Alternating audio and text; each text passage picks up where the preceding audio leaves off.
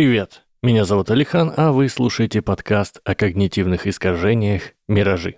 Сегодня я расскажу об одном из самых знаменитых примеров использования фрейминга – эффекте подсадной утки.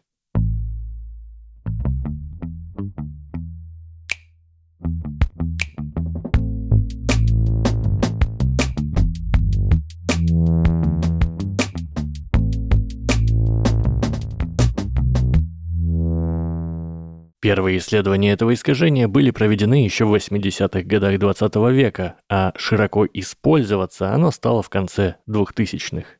Психолог, когнитивист и экономист Дэн Ариэли обратил внимание на то, как журнал The Economist продавал свои подписки. У себя на сайте они предлагали три варианта. Первый – интернет-подписка за 59 долларов. Второй Подписка только для печати за 125 долларов. И третий – интернет-подписка плюс печатное издание за все те же 125 долларов. Дешево, дорого и дорого с дополнительными плюшками. Казалось бы, зачем тут второй вариант, который явно хуже третьего? А вот зачем.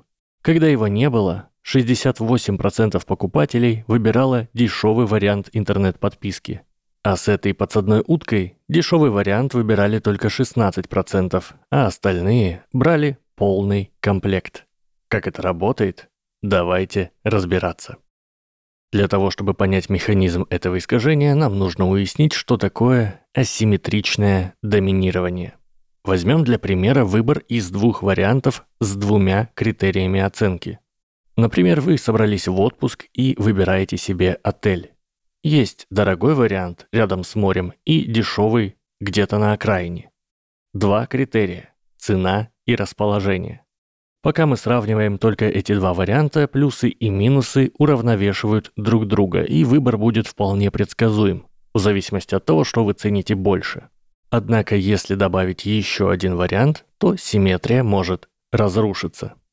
До тех пор, пока нет третьего варианта, вопрос стоит так – расположение или цена – в случае с дополнительным вариантом вопрос превращается в «какой отель лучше двух других?». То, куда будет смещаться выбор, зависит от того, к какому варианту ближе подсадная утка. Если мы добавим к выбору вариант почти такой же хороший по расположению, как дорогой, но при этом еще чуть подороже, то изначальный дорогой вариант заиграет новыми красками. А если добавить чуть более дорогой и чуть более удаленный, то есть заведомо похуже, чем дешевый вариант, то более предпочтительной золотой серединой станет именно дешевый, ведь он явно лучше подставного, хоть и спорит с дорогим предложением. Таким образом, приманка уступает во всех отношениях одному из двух существующих вариантов и подсвечивает его в сравнении с оставшимся. То, насколько хорошо работает этот эффект, зависит от двух составляющих. Во-первых, чем более равны изначальные варианты по привлекательности, тем проще сдвинуть восприятие подсадной уткой. Во-вторых, нельзя переборщить. Абсолютно невыгодный вариант вызовет подозрение. Ну и в-третьих, естественно, вариант, расположенный строго между двумя противоположностями, не уступающий ни одному из них, просто не выведет систему из равновесия.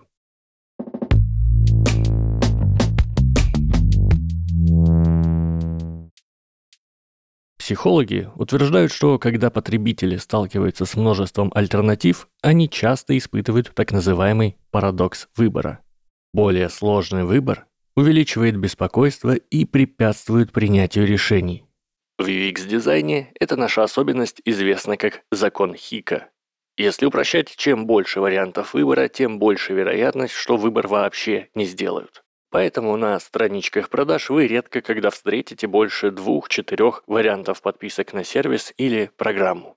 Если о вас не побеспокоились дизайнеры, то вместо них проблемой займется мозг. Например, если критериев, определяющих выбор отеля, очень много, отзывы, фотографии, наличие Wi-Fi, кондиционера, то на обработку всех нам просто не хватит оперативной памяти.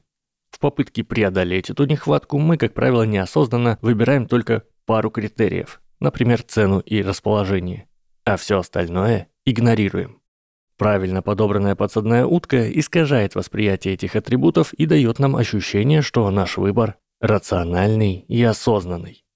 Не стоит полагать, что эффект приманки – это исключительно страшный инструмент в руках зловещих корпораций, ведь он может срабатывать и случайно. А иногда он используется во благо, подталкивая нас, например, к этичным поступкам.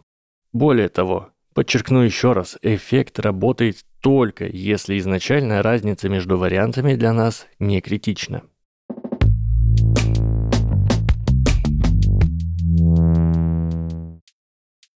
Как вы уже наверняка поняли, эффект приманки активно используется в маркетинге и продажах. Исследования, доказавшие этот эффект в 80-х, заставили маркетологов пересмотреть свои взгляды на способы продавать. Ведь до этого расчеты производились исходя из мнения, что покупатели делают выбор осознанно.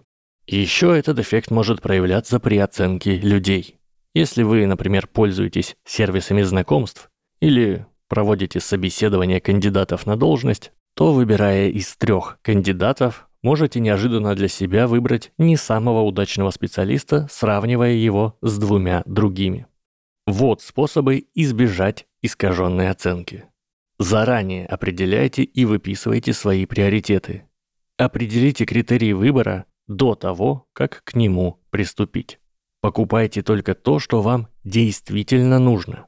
Важность Реальная необходимость покупки заставляет нас оценивать качество придирчивей. И наоборот, имея дело с чем-то обыденным, спонтанным, мы больше рискуем попасться на приманку. Остерегайтесь выборов из трех вещей.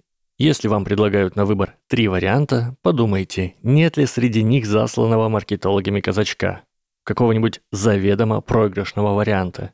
Исключите его и попробуйте сделать выбор еще раз. Не доверяйте своей интуиции при выборе из нескольких вариантов. Возможно, это не интуиция.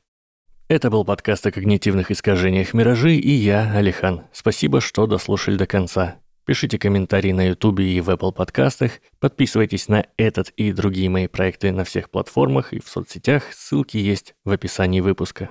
Отдельное спасибо всем, кто поддерживает меня донатами. Стремитесь к объективности и знаниям, друзья. Всего вам доброго.